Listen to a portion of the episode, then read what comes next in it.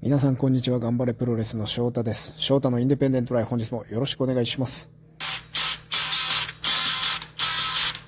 ついに念願だった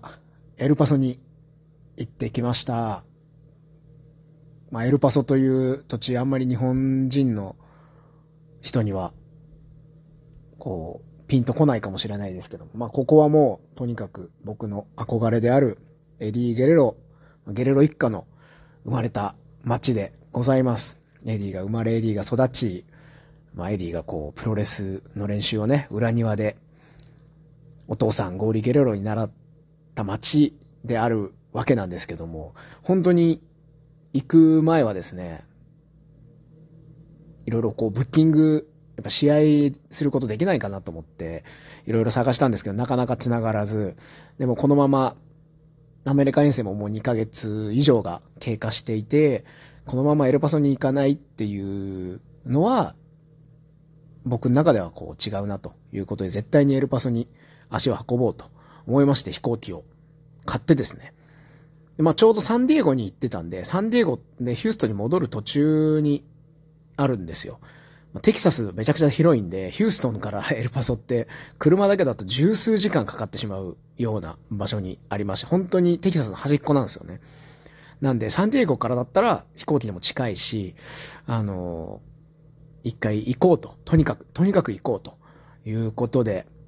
飛行機を買ってですね、チケット買って行くことにしまして、そしたら、先月ですね、テキサスコンテナーシリーズに出た時に、えー、コスモオリオンという若手のレスラーがいるんですけども、彼がエルパソ出身で、今もエルパソに住んでるんですけど、なんかでたまたま SNS でどんな選手がいるのかなと思って、あの、コンテナシリーズの参戦選手を見てた時に、コスモオリオンがエルパソだったんで、あれ？と思って、で、控室で声かけて、今度エルパソ行くんだよねっていうやりとりをしまして、で、いや、じゃあ来たら、あの、連絡するからご飯でも行こう、みたいな感じで、まあ、繋がってですね、えー、まあ、スクールにぜひ来てくれっていうことでスクール行ったりとか、もうだから僕の中でも信じられないぐらい、エルパソに行く飛行機を買った時は誰も友達が、友達というか知り合いなんてもちろんいなくて、まあ、一人で、ふらふら回ろうと思ってホテルも予約して、で、自分で Google マップとかで、そのエディのあのアート、高架下にね、あの結構メキシコの文化ですよね、こう、高架下のあの柱にいろんなものを描く、アートを描くっていうので、で、ファンの方が描いたあのエディの顔の、あそこに、とにかく、とにかくあそこに行くっていう目標だけで、えー、だホテルがちょうどその近く、徒歩圏内で見つけてですね、で、さらにエディの出身高校である、トーマス・ジェファーソン高校かな。そこでレスリング部だったエディ。ね、と、高校もそうだし、で、高校の終わりにエディが通っていたタコス屋があるんですけど、そこも当時の外観のまま残ってる。あ、ここも徒歩で行ける。そしてさらに、エディのお父さんゴーリー・ゲレロが、えー、毎週興行を開催していたエルパソコロシアムという結構大きな会場があるんですけど、そこも全部徒歩圏内で行けるから、まあ、あんまりね、友達も誰もいないし、そこだけうろうろしようかなと思っていたらですね、ついて初日にそのコスモオリオンに連絡したらスクールぜひ遊びにおいでよっていうことで、スクールに行ったらそのコスモリオンが今やっている、通っているスクールのプロモーターの人がいろいろとじゃあ明日は何するんだっていう話で、で、まあこう、こうこうこうでね、エディのいろんなこう足跡をたどるってみようと思うんだよみたいに言ったら私明日暇だからちょっと手伝うよっていうことで、僕最初のそのエディのモニュメント、あのアートのところとか、エルパソコロシアムとか自分で一人でうろうろうろうろと、こう歩いてね、あの、ああ、本当に、ついに来れたなっていうのを感じましたね。あの、エディ・ゲレロが亡くなって、ああ、もう、エディの試合見れないんだ。じゃあもう自分で、自分が思い描くプロレスをするしかないと思って、プロレスラーになりたいと思って、なってから、うん、もう20年は経ってないですけど、もう15年以上か。プロレスラーになりたいと思ってからは15年以上経って、ようやくこう自分がエルパソという地にいるんだなっていうことにすごくこう、ああなんかこう、震えたというかジーンとくるものはありました。あの、エディの、その、ね、アートをちょっとこう、ぼーっと、もう平日の昼間なんで誰もいなかったんですけど、公園に。誰もいなくて、本当にポツンと僕だけいる状態で、あの、ね、エディの顔が描かれた柱とこう対峙してる時間っていうのはなんかこう僕の中で、ああ、ここまで来たなーっていうのはちょっと正直、ありました。で、その後その現地のプロモーターと合流して、じゃあそのエディが、あの、高校時代に通ってよくね、食べていたっていうタコス屋さんでタコス食べてですね、え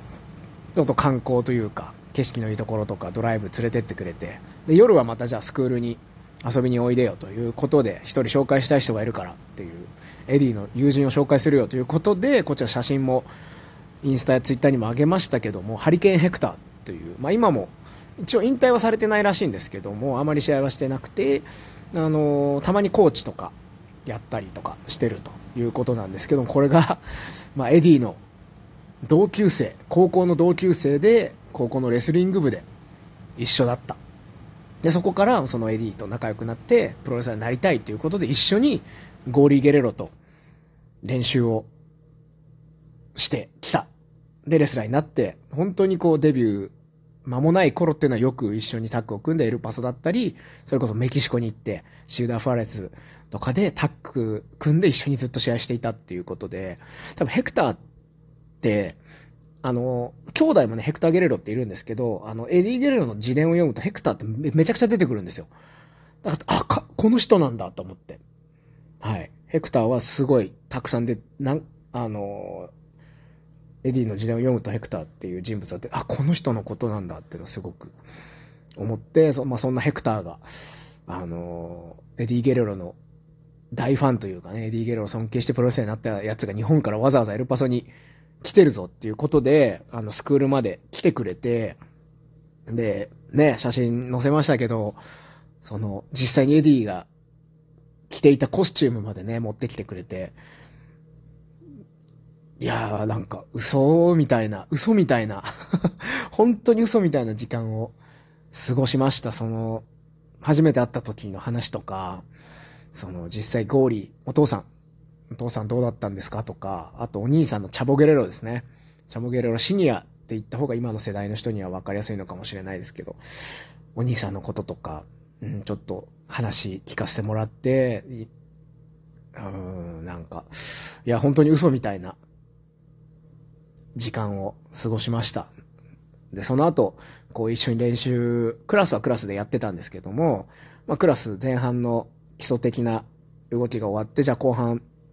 やろうということで、翔太ぜひ日本からね、こんな、エルパソに日本人レスラーが来ることなんてまあ、ないらしいんですよ。工業もそん、こう、ましてやその、インディーの工業で日本人が来るなんてことないし、せっかく来たんだから練習ちょっといろいろ教えてくれよっていうことで、じゃあ日本でやってるようなタイプの練習を、